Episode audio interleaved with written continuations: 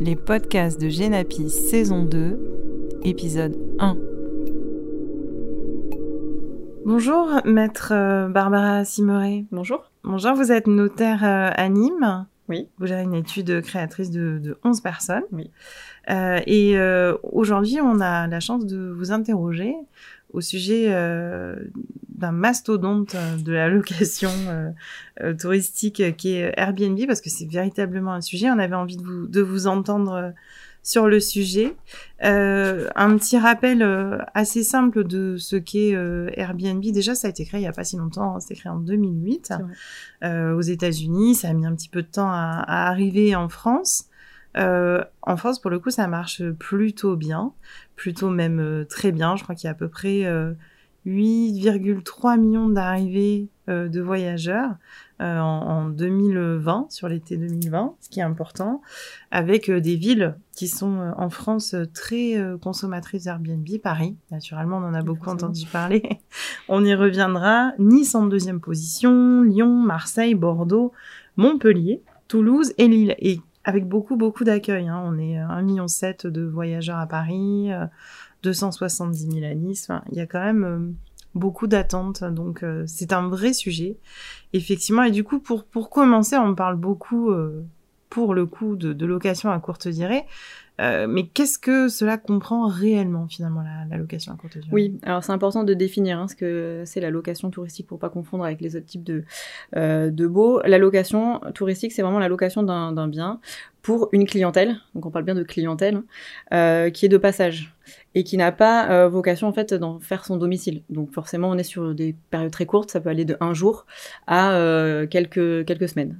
Donc c'est vraiment l'idée de la location touristique, c'est que ce n'est pas la résidence principale habituelle de la personne qui va l'occuper. Oui, j'allais vous poser la question. On ça. peut quand même louer sa, sa résidence principale aussi. en On peut louer sa résidence principale, mais l'idée c'est que la personne à qui on le loue ne va pas en fait en faire sa résidence, ça sera pas son logement. C'est ça qui caractérise en fait la location touristique. Ah, ouais. Euh, ça se différencie des autres baux. Je sais qu'il y a certains euh, clients qui, euh, qui se posaient la question notamment pour les baux étudiants de, de 9 mois, en se disant est-ce qu'ils vont pas rentrer euh, dans, euh, euh, dans ce cas-là si tous les 9 mois bah, les étudiants changent? Non, là vraiment, dans ce type de location-là, dans ce type de baux, la personne y élit son domicile. Donc on ne rentre pas dans le cadre des locations touristiques. Donc ils sont exclus euh, voilà, les baux meublés d'un an, même si euh, tous les ans euh, le, la personne change, Ouais. les baux étudiants de 9 mois et les baux mo- mobilité ne sont pas concernés. Bah, pour autant, je crois qu'il y a quand même euh, une notion de, de respect de la copropriété. Oui. c'est important de lire les règlements, si Alors, bien compris. Effectivement. Donc là, c'est le premier gros sujet. hein. Euh, Lorsqu'on achète un, un bien, un appartement, une maison, où l'acquéreur va vraiment le destiner uniquement à la location touristique. Donc c'est vraiment différent euh, d'un achat, d'un investissement locatif pour y mettre un étudiant euh, ou une personne euh, qui en va faire sa résidence principale. Donc là, c'est vraiment important de vérifier les règlements de copropriété, même si ceux-ci sont anciens. Même s'il n'y a pas eu de modification nouvelle qui va inclure vraiment explicitement le Airbnb. Ça, faut vraiment le vérifier parce qu'on peut avoir des, des clauses, Des surprises. des surprises, tout à fait, dans, dans des règlements vraiment anciens. Et j'ai eu le cas notamment pour un règlement de copropriété qui datait de 1968. Donc autant vous dire qu'à cette époque, Airbnb, euh, non, n'hésitez pas là. voilà, il n'était pas là. Et pourtant, euh, on a une clause, euh, bah, je peux vous la lire parce que c'est Ouais, vraiment, ouais. ça tombe à pic. Donc c'est les locaux ne pourront être occupés que par des personnes de bonne vie et mœurs. Donc bon, on est un petit peu dans l'ambiance de l'époque. Sont exclus notamment tout commerce de location meublée. D'accord. Voilà. Donc c'est écrit noir sur blanc. Donc là, on rentre dans le cadre en fait de la location touristique. Ils y pensaient pas à l'époque mais parce ils qu'ils pensaient plus sur quelque chose au niveau des mœurs. hein, on est d'accord, on, pense- on sait tous à quoi ça fait À référence. quoi ça fait alors, Mais ouais. globalement, bah là, on, clairement, on n'a pas la possibilité. Ah, Ouais, vous n'avez pas la Pardon. possibilité. on n'a pas la possibilité de Hmm. faire euh, de la location euh, touristique. Et après, on peut comprendre même que dans les règlements de copropriété, il y a des nuisances sonores, d'aller et venue. Et c'est le cas quand même pour, euh, du coup, quand c'est sa résidence principale, je crois qu'il faut pas dépasser 4 mois.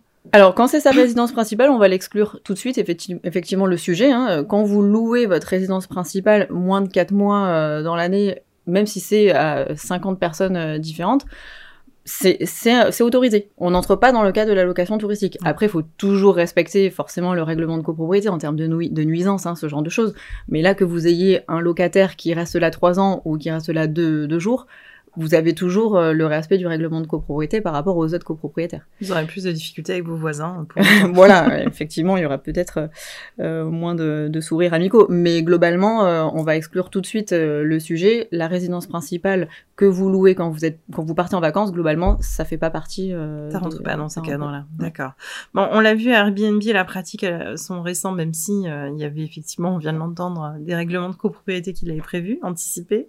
Il y a une jurisprudence qui elle aussi est assez euh, récente et qui souhaite encadrer finalement la tension d'un marché locatif euh, où c'est vrai, euh, particulièrement dans le cas de Paris, par exemple, ça, ça peut poser problème. Oui, alors Paris, on va en parler plus tard parce que c'est vraiment quelque chose, on est vraiment là dans quelque chose de très très contraignant. Mais déjà, ce qui a été mis en place, alors pour certaines communes, donc euh, les communes qui l'ont décidé, les communes de plus de 200 000 habitants euh, et toutes les communes de la région parisienne, c'est la mise en place en fait d'une procédure de changement d'usage. Un changement d'usage en effet. Oui.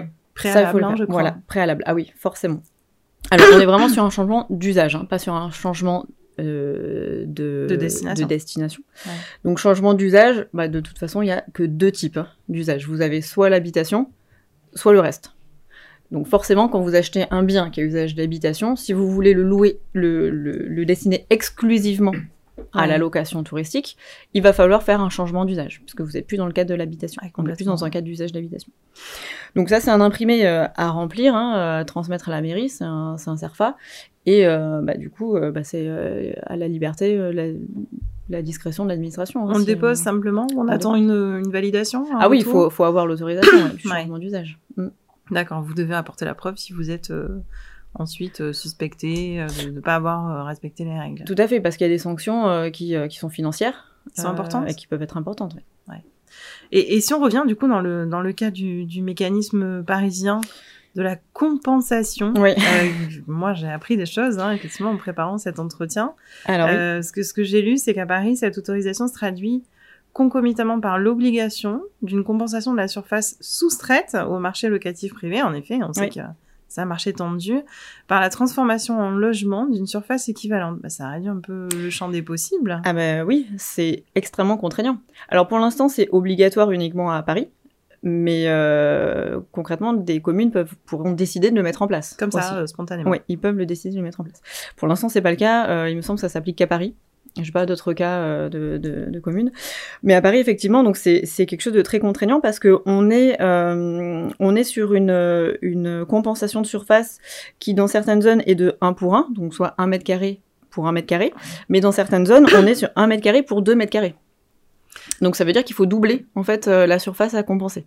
Soit on joue au Monopoly, soit on concentre un peu finalement sur les gros bailleurs. C'est ça. C'est ça le problème, c'est que effectivement, ça permet quand même euh, bah, de, limiter ce qu'on appelle la désertification de certains quartiers touristiques mmh. par les résidents.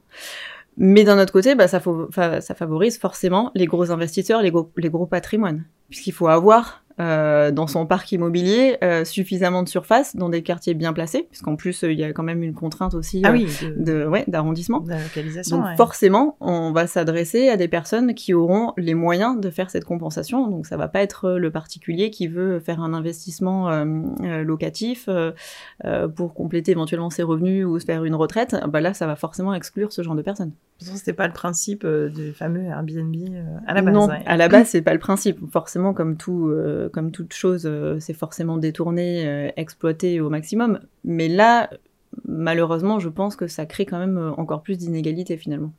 Oui, beaucoup, même par rapport aux hôteliers, comment est-ce qu'on peut les situer par rapport à ça? Alors, les hôteliers, on est sur quelque chose, pour l'instant, ils ont des choses en plus, c'est-à-dire que la location touristique, c'est pas la mise en place de services. Normalement, voilà, on n'a pas, pas de salle de réunion, de salle de réunion, d'accueil, normalement de restauration.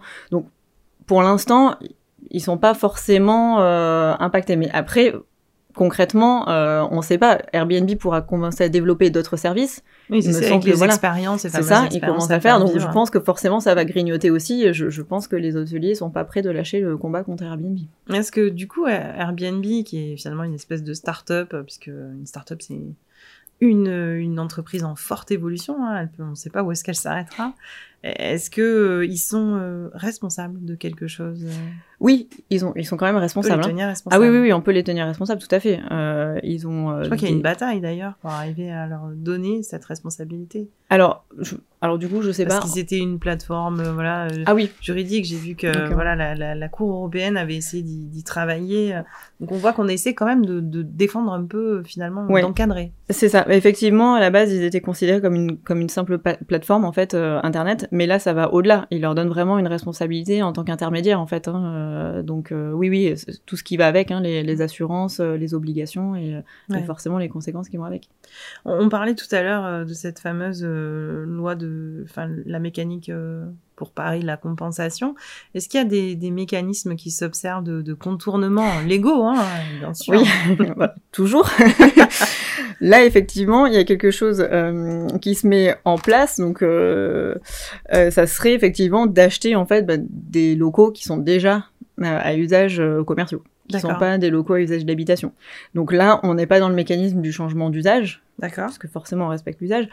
En revanche, il y a quand même une démarche à faire, c'est un changement de destination. C'est pas rien. Pour le coup. Ouais. Bah, c'est une déclaration préalable ou un permis de construire si, euh, selon les travaux qu'il y a à faire. Oui, parce qu'on peut dire qu'un magasin se transforme pas facilement en appartement. Forcément. Donc il faut quand même, il y a toujours cette vérification à faire euh, auprès du règlement de copropriété et cette démarche à faire euh, auprès de, de, euh, l'urbanisme. Puisque là, quand on était sur un changement d'usage, on n'était pas sur un changement en termes d'urbanisme. Un changement d'usage, c'est un changement personnel, c'est une Ouais. autorisation qui est personnelle, qui s'arrête si jamais l'usage n'est plus utilisé. Si une personne qui achète un, appartement qui fait du Airbnb a, obtenu un changement d'usage, il revend son bien à une personne qui va en faire sa résidence principale, le- l'usage s'arrête. On, on retombe en fait dans un usage d'habitation. Lorsqu'on fait un changement de destination, bah, c'est définitif. Si on veut revenir en arrière, faut On peut pas. refaire encore les démarches. C'est pas qu'on peut pas, mais il faut redéposer Ouais. tout un dossier. Alors, à voir euh, en pratique, hein, ça, ça commence, euh, pour l'instant, il n'y a pas encore eu forcément trop de, de retours de jurisprudence. À voir, est-ce que les mairies facilitent plus le changement de destination dans, le, dans ce cadre-là qu'un changement d'usage? À voir si, effectivement, on est sur un bon filon Ouais. ou, euh, ou si finalement, il va y avoir des, des freins euh, et que les autorisations seront refusées. Encore une fois, on est quand même toujours dans un schéma de pas de petit investissement, euh, de rentabilité. euh, on on Là, du coup, encore euh, un peu. Hein, ah bah, voilà, tout à fait, parce que là, euh, changement de destination, euh, ça veut dire euh, des travaux, hein, forcément, à l'intérieur, pour euh, bah, donc, donc forcément un coût plus élevé euh, sur l'investissement. Quelles sont les pistes du coup pour vous d'é- d'évolution? On l'a vu, l'apparition d'Airbnb a lancé cet usage-là. Comment est-ce que ça peut évoluer? Alors, ce que moi j'ai constaté, euh, c'est certaines euh, personnes, certains agents immobiliers qui commencent à proposer aussi des services de conciergerie, ce qu'ils appellent conciergerie. Donc Mhm. en fait, qui se proposent euh, bah, de faire euh, cet intermédiaire qui est Airbnb. Alors, pourquoi pas Euh, C'est vrai que les, les clients peuvent être intéressés par ce genre de service, puisque Peut-être à l'échelle locale, oui. à l'échelle locale, puisque forcément ils auront un contact physique avec une personne. Ça sera pas un site internet avec Airbnb, même s'ils répondent quand même assez facilement. Là, on aurait une personne. Après, est-ce que euh, vu tous les obstacles légaux, on va dire, qui sont mis en place pour euh, essayer de limiter euh, ce genre d'utilisation, est-ce que c'est forcément euh, un métier qui va se développer Euh, Je sais pas.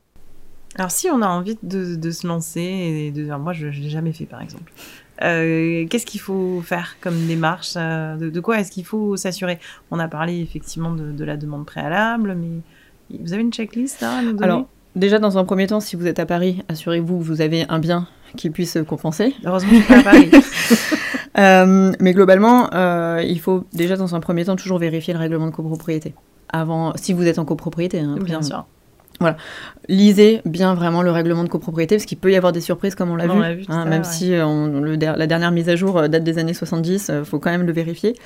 Et vérifier du coup si vous êtes dans une commune qui va demander euh, cette formalité du changement d'usage. Comment on le fait? On s'adresse à la mairie?